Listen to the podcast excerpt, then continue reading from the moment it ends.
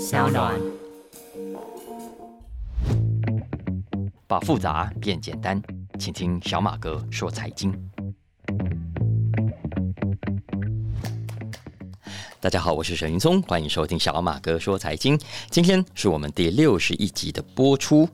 我刚刚自己去听了一下昨天上传的《经济学人》特别集啊，声音有点闭塞，对不对？啊，不好意思啊，昨天真的太晚回来了，没有办法回来到现场录音。但其实我很喜欢昨天《经济学人》的内容啊，所以大家如果愿意忍受一下比较差的音质，我还是蛮鼓励大家听一听昨天《经济学人》那几条新闻的。我自己读了都蛮有收获的。今天呢，小马哥有一个重要的事情要宣布哦，就是今天这一集是小马哥说财经 Podcast 的最后一次更新。接下来我会先休息一个礼拜吧，啊，然后我会再开始另外一个新的 Podcast，叫做沈云聪说财经。沈云聪说财经，那会把原本我们在小马哥说财经的内容形态转移到。这个新的 Podcast 沈云聪说财经去，那欢迎大家继续的支持哦。这段时间以来，我非常感谢上岸的帅哥美女们哦，真的，我觉得你们真是太棒、太厉害，也太可爱了。你看，像最早跟我谈合作的帅哥 Amo。人长得帅啊，个性也稳健啊。虽然他把我骗来之后自己就落跑了，不过幸好他是跑去创业的啊。我听说他去了菲律宾创业，对不对？我是非常赞赏的。我觉得他真是一个很适合创业的年轻人。听说他现在做的不错，名人跟我讲的，祝福他未来大成功。然后呢，商务不只有帅哥，也有美女，像 Jane 啊，他跟 Amo 一样，不管是谈吐或者处事，我都觉得都很得体，未来都是大将之才啊。另外像 Fedra 啦、少平啦、Juliet 啊，超优秀的，我觉得每一位都有大将之风啊。有时候看着他们，心里就会想：啊，如果我年轻像他们一样年轻的时候，有他们一半啊，就很棒了哈。当然，一定要感谢的是我的制作人帅哥江明伦咯，对不对啊？虽然我常常酸他，对不对？可是呢，这段时间来，我非常仰赖他，他是我在飞碟就认识的气质。他也是我认识的人当中对声音内容这个产业最有热情的年轻人。等一下，你算年轻人吗？中年人剪掉。过去这一年来，他给了我很多很棒的建议跟协助啊！我觉得，如果大家认为小马哥说财经好听，那有很大的一部分要归功于蒋明伦。总之，我非常感谢。Sound on 这段缘分，也祝福曾经合作过的这一群年轻朋友，未来能够继续的高飞啊！那接下来小马哥说财经 Podcast 会改名叫做沈云聪说财经。那我们同事接下来会帮我另外开一个账户哦。不过我今天来录音的时候还没开好，应该会这几天处理好吧？那到时候如果节目上了，我会在。早安财经在沈云聪，还有在小马哥说财经的 Facebook 上跟大家分享最新的消息，好不好？好，来，接下来我们就先聊一下这个礼拜我觉得蛮好玩的几个新闻。首先，我们来聊一个很有意思的行销个案啊。做过行销的人都知道，有时候呢，你以为很棒的 project，很棒的行销案，你自己得一个半死。结果消费者不但不买单，还给你吐槽，吐到你想死哈！所以这个时候怎么办？这个新闻是这样子的：最近呢，皇家加勒比国际邮轮公司在七月份宣布，即将推出全球史上最大的邮轮——海洋标志号啊，英文叫做 The Icon of the Seas，预计会在明年二零二四年正式的推出。这艘船后，我告诉大家非常可怕，长度呢总共一千将近一千两百尺，算下来是三百六十五公尺哦。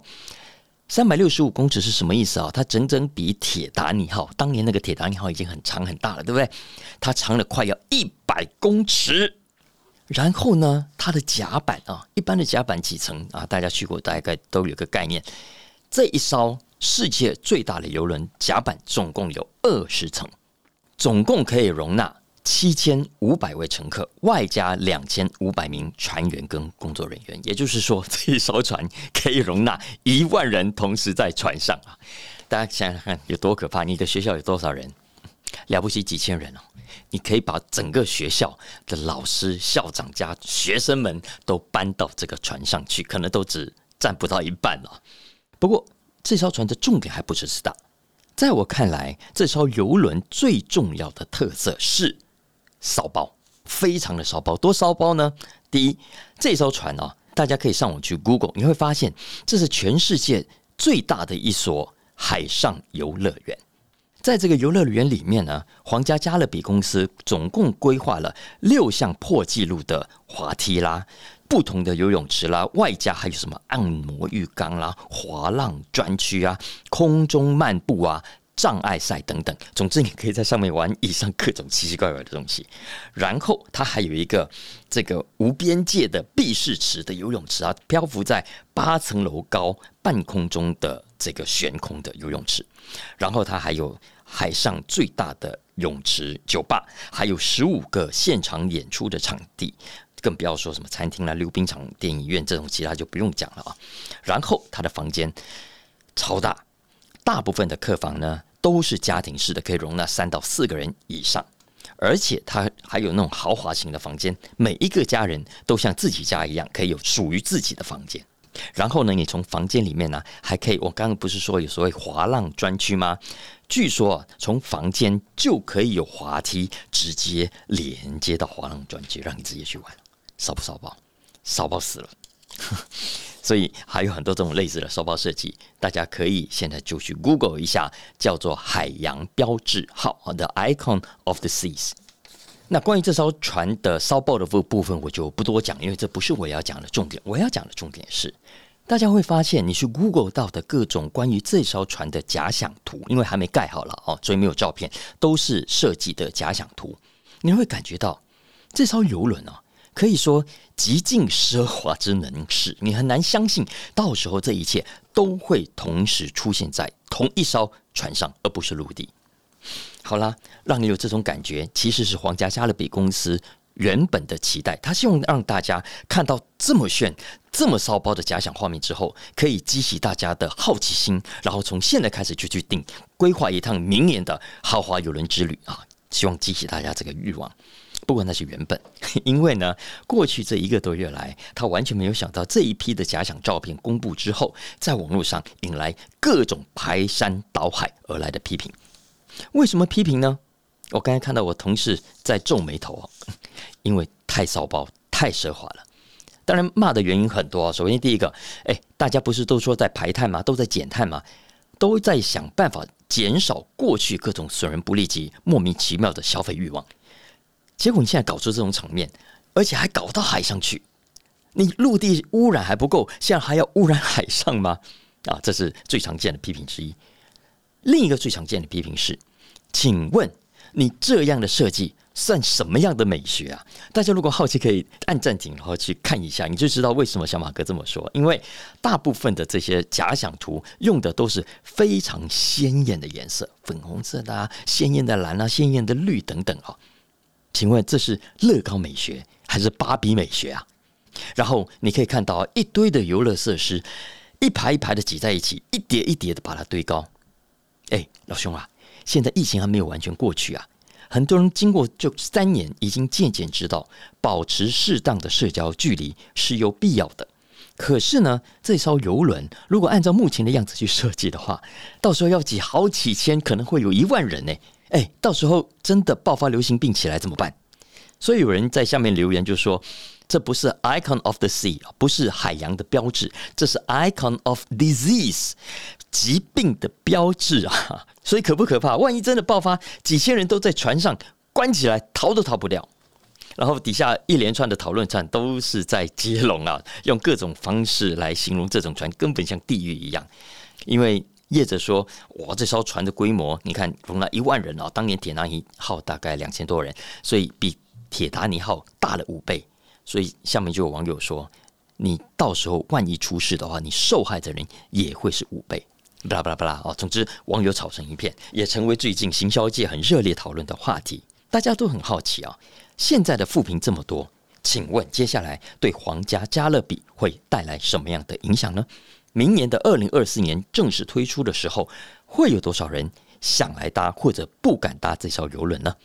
我想这就是好玩的一点啊！当然，目前还看不出来，而且老实说，未必会受到影响的哦。因为第一个，网络上虽然有我刚刚讲的这个负评，可是正面的讨论也还是很多，也还是有很多人留言说好想去哦，好想去看一看哦啊！再来第二个，严格说，目前为止，大家在 Google 去找到的图片都是假想的，那不是最后完工的样子。也就是说，现在颜色看起来好像很 stupid，或者很很芭比、很乐高、很孩子气、很怪就是了啊。可是最后完工的样子未必是这个样子就是了。不过我看这个新闻最有意思的一点是，有一些行销专家提出的看法，他们认为啊，很多网络上给富平的这些网民，几乎呢都不是游轮业者的主要 target。也就是说，这些骂的、这些批评的，根本就不会来搭游轮啦。他们也从来没有搭过游轮，更不会花大钱去搭这样的游轮。大家要知道，刚刚讲的这个皇家加勒比的定价，是一趟七天的短程出海，要价两千美金，大概是六万多块台币。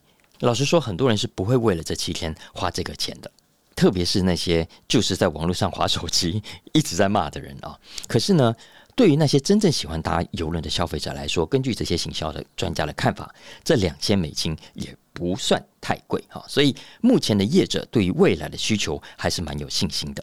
所以从这个新闻里头，我就看到这些行销专家就提醒企业啊，对于网络上的负评，老实说，有时候不用太在意的，因为呢，这些人无论如何都不会是你的客户，你干嘛理他们呢？相反的，相反的。如果你对自己的产品或者服务是有信心的，你认为是可以打动你的核心族群的，让你的目标消费者心动的，那么这些人被你打动之后，就会是你的始终消费者。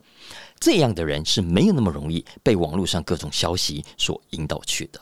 当然，有人可能会说啊，这些网民、这些酸民虽然不重要，可是他们会去影响其他人呐，那同样会带来伤害啊。当然，这多多少少都还是会有伤害的。不过，有研究显示，最后会受到影响的，通常呢，本来就是那些尝试型的、没有定见的，或者没有太明显兴趣的潜在消费者。这样的消费者，未来就算成为你的客人，他也未必会持久。他可能搭一次尝鲜之后呢，就一辈子再也不搭你的游轮了。换言之，这样的消费者同样不值得你太在意。去长期经营，更不值得你因为他而有得失心。所以，我看这个新闻还蛮感慨的。你大家可以回顾过去这十几二十年，政治人物也好了，娱乐圈也好了，有没有很多人都太过重视网络上的风向了？太多人都过度想要讨好全部人，结果最后搞到自己反而两面不是人。这真的很奇怪的一些事情。我常觉得这些人都很聪明，诶，难道都没有发现很多的负评，很多带头把风向带坏的骂你的，根本就不是你的粉啊！他们从来也不会买你的 CD，也没听你的歌，从来也不会投票给你。可是他们就偏偏想要讨好这些人，想尽办法要讨好这些人，这是很怪的事情啊！所以刚刚讲的这个新闻，我觉得，呃，如果可以给大家带来一些启发的话啊，我觉得应该就是，你与其想要去讨好所有人，不如。你完全不要去管那些跟你无关的人，好好针对你要服务的对象，好好对那些愿意支持你的人继续提供跟改善你的服务。你看，就像刚刚讲的介绍出来，去 Google 一下就会发现啊，还是有很多人热烈的讨论的哦。YT 上有很多人在分享了啊，所以有这个行销个案啊，来给大家分享一下。其实现在很多人老实说也不清楚自己要什么的啦。有些主张，有些想法，可能说出来好像很有学问啊，甚至有点意思，但其实背后都不太经得起讨论的。比方说，之前不是有所谓的“安静离职”嘛，“quiet quitting”。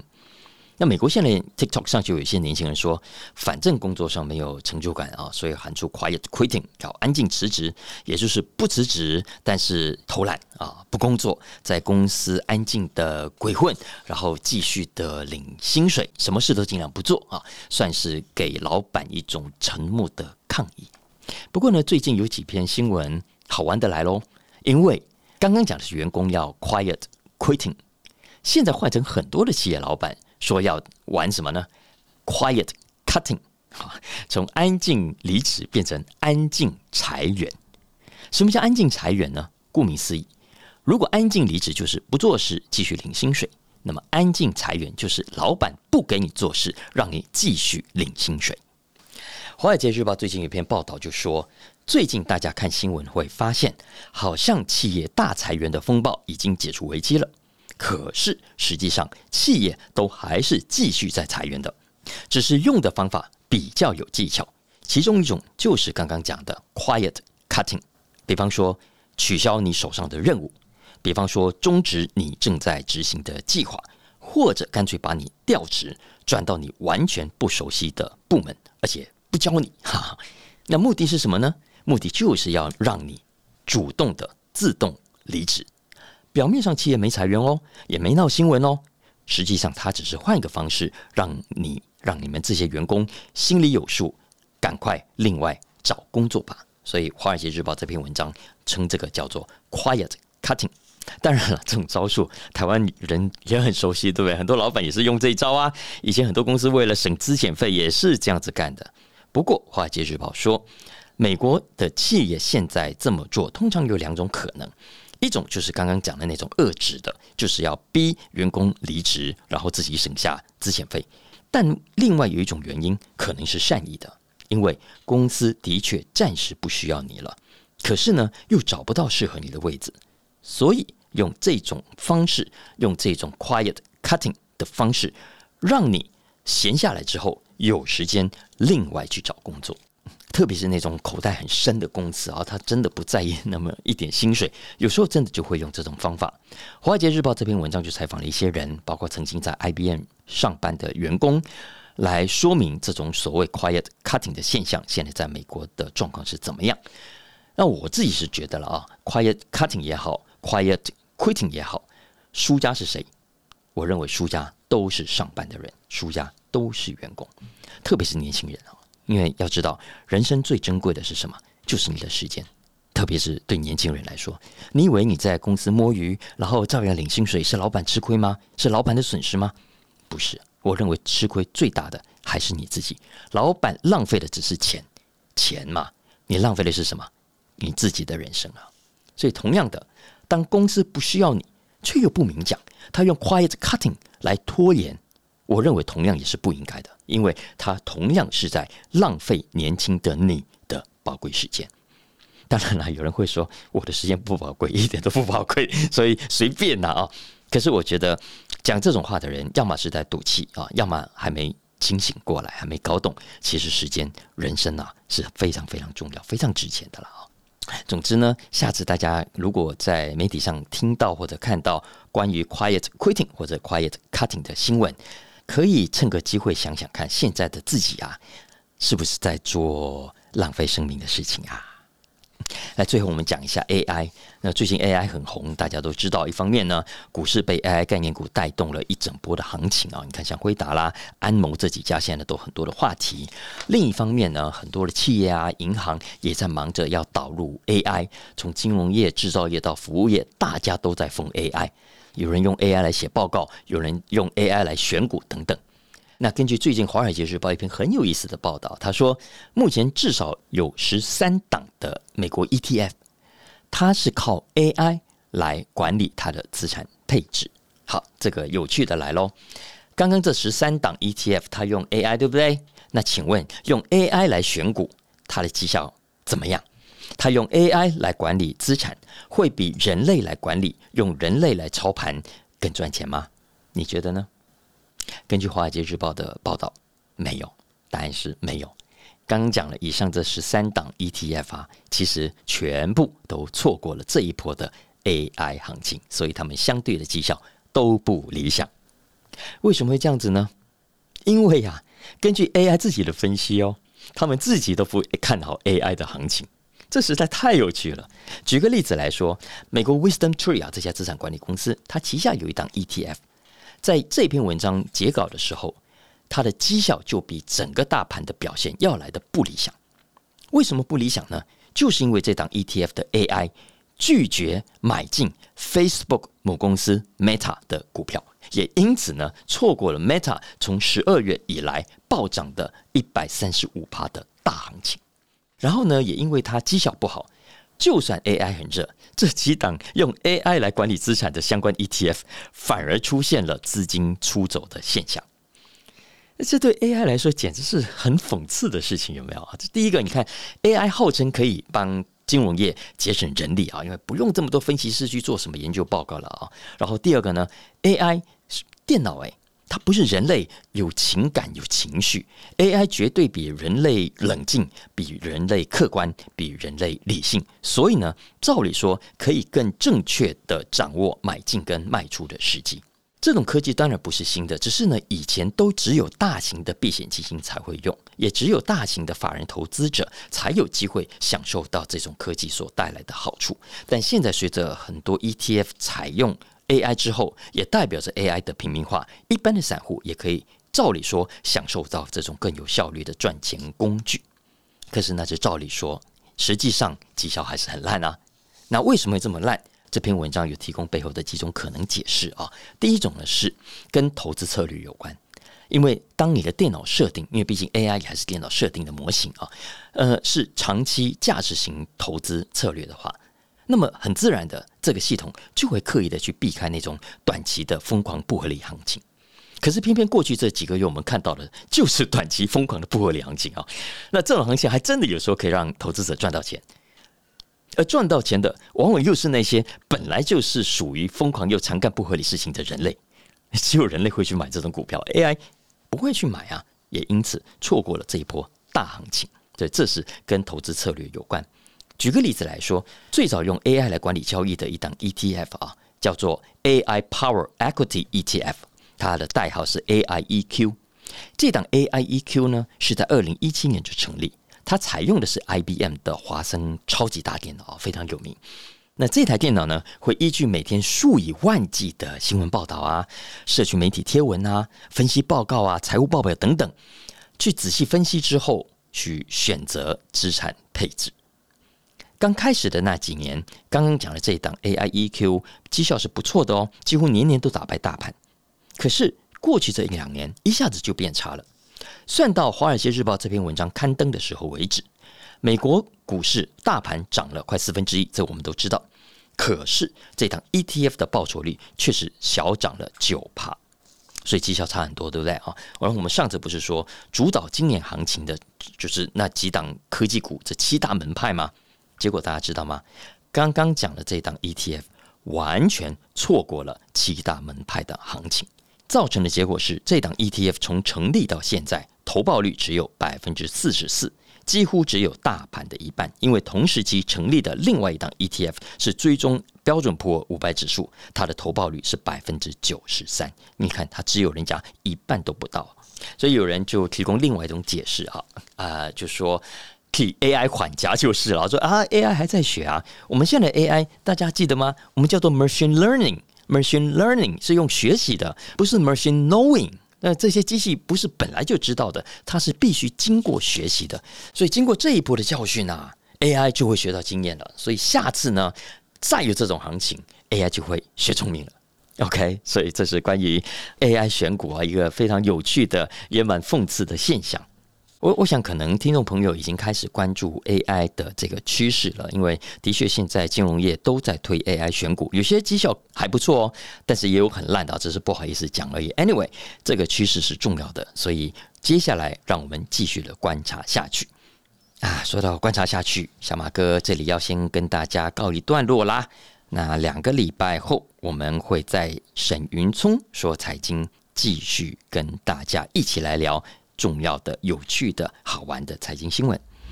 那我最后还是要讲一件让我蛮感动的事情啊，因为上个礼拜我收到 Sound On 团队的一封信，我本来以为就是啊很简单的合约到期通知而已啊，结果不是，结果 Juliet 给我写了一封很长的信啊，我就看了让我蛮感动的。就像我刚刚讲的，Sound On 这群年轻人真的有大将之风，我相信他们未来每一位都前途不可限量，我衷心的祝福大家。